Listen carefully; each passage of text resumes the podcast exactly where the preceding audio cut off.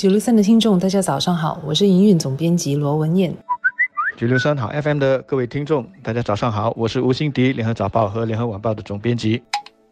每年的国庆群众大会已经成为总理宣布重要的政策改变，针对国人最关注的课题做出解释解答，以及阐明嗯新加坡未来发展方向的一个平台。总理昨晚在相当的程度上也回应了国人的切身担忧。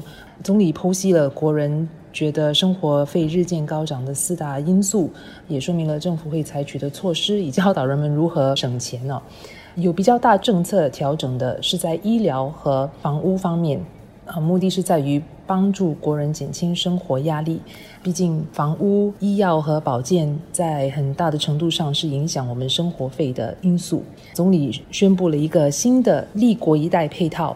继建国一代配套后的一个新措施，嗯，就是让在五十年代出生的国人可以享有医疗津贴，包括门诊费津贴、保健储蓄户头填补、终身健保保健津贴和长期护理备用津贴等等。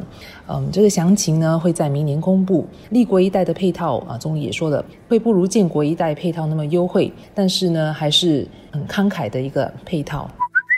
继续谈一谈关于政府主屋的措施跟政策。总理基本上宣布了三个新的政策。第一呢，它是要扩大现有的家居改进计划 HIP。目前的 HIP 呢，只有那些在一九八六年或之前所建成的主屋才可以在这个计划下得到翻新。经过这几年的推行了之后，符合条件的这个主屋基本上都已经获得翻新了。现在政府就决定要把这个计划延伸到一九九七年或者是之前所建成的主屋，也就是说，屋龄在二十年到三十年的。主屋以后也将会受惠，那么预计呢将会有大概二十三万个单位能够得到政府的翻新。那么这些主屋区呢就包括了益顺、但宾尼、玉朗和白沙。第二个新的计划呢是要推出家居改进计划二点零 HIP Two。现在呢，旧主屋目前就只有在 HIP 一的这个计划下呢，能够得到翻新。以后呢，每一座主屋都能够在它的九十九年的屋期里面呢，至少能够得到两次的翻新的机会。一次是 HIP，以后还会有 HIP Two。那么这个新的计划呢，主要是针对屋龄达到六十到七十年的主屋。不过因为现在主屋最老的也不过就是五十二年，所以这个计划大概也要等到十年之后才会阶段性的展开。第三个计划呢，是要用新的。Verse 来取代 SURS，SURS 大家应该都很熟悉了，它就是选择性整体重建计划。不过呢，因为这个计划走到今天呢，基本上已经把所有的可以重新发展的那些主屋呢，都已经重新发展过了，剩下的大概不多了。所以现在政府要提出的是要一个新的计划，叫做自愿提早重建计划。这个主要是针对那些屋龄达到七十年的主屋。那么它跟 SURS 的最大的不同呢，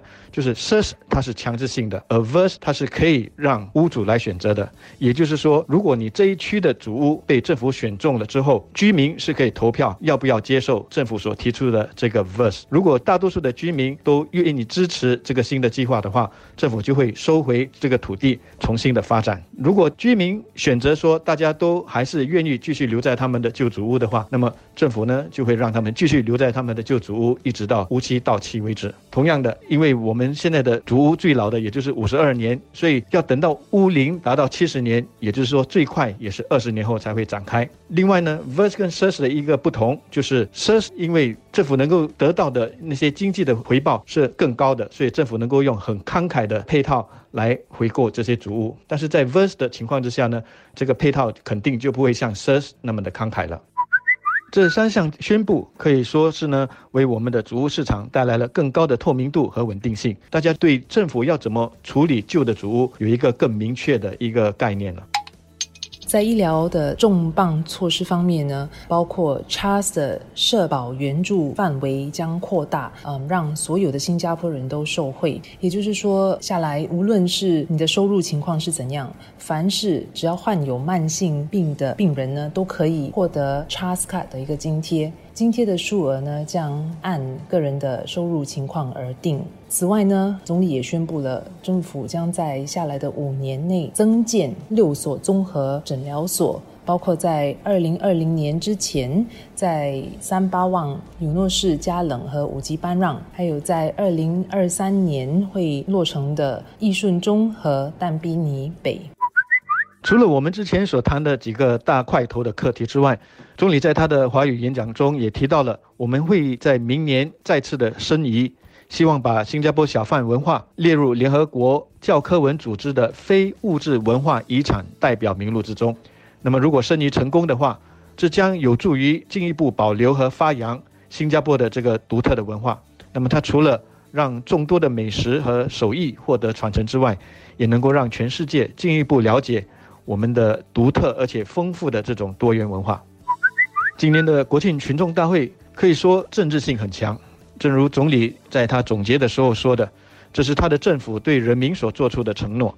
这些计划将会跨越五十年，跨越几代的人，而且会跨越好几个大选。所以呢，这已经不是在为下一个大选铺路了，而是为下来的好几个大选铺路。而要真正落实这些计划。不只需要第四代领导团队来接力，甚至还需要到第五代的领导团队来接力。